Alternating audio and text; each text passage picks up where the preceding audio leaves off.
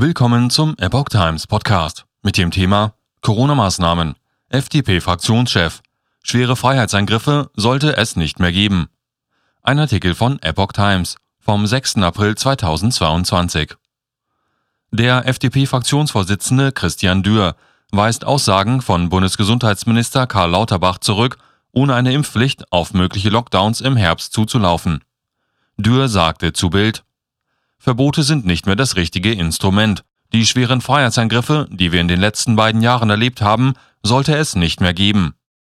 Dürr mahnte, den Sommer zu nutzen, um nicht die gleichen Fehler zu machen wie die unionsgeführte Vorgängerregierung.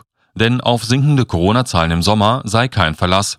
Deswegen schlagen wir schon jetzt einen Fünf-Punkte-Plan vor.